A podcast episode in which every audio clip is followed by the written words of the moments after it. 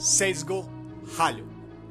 Somos muy vulnerables en estos tiempos a este tipo de sesgo o limitación cognitiva, atribuida mayormente a los modelos mentales que genética y ambientalmente hemos permitido integrar dentro de nuestra propia psicología.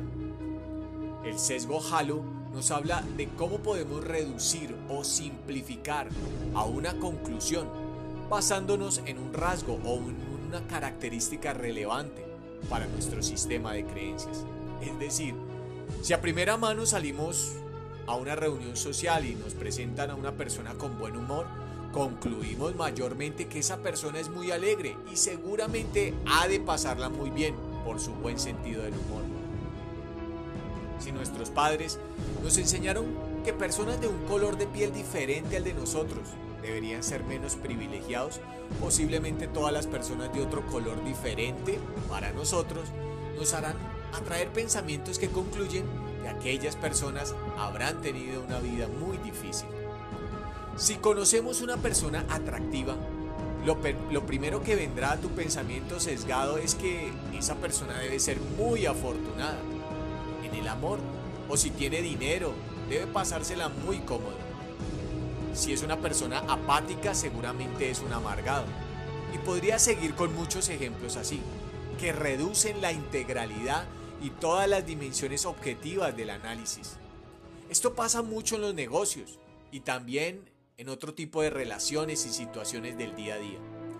Un sistema inmune psicológicamente no se deja llevar fácilmente por las primeras impresiones o sus características más relevantes.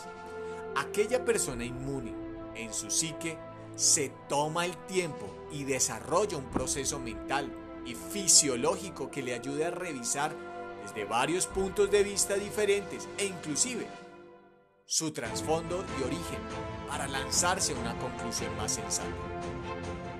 Creo que los medios de comunicación, la moda y Hollywood han hecho un gran efecto en esto prácticamente se han vuelto el status quo que determina los parámetros y pareciera tener una vara de medir que determina cómo, cuándo y de qué forma deberían ser las cosas y las personas según sus sesgos psicológicos, olvidando que hay una multiculturalidad y singularidad maravillosa en todos los seres humanos.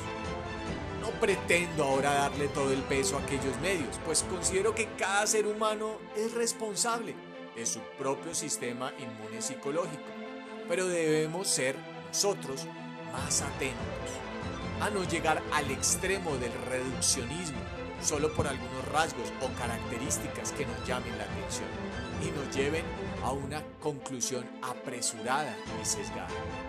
Esto es el efecto Halo.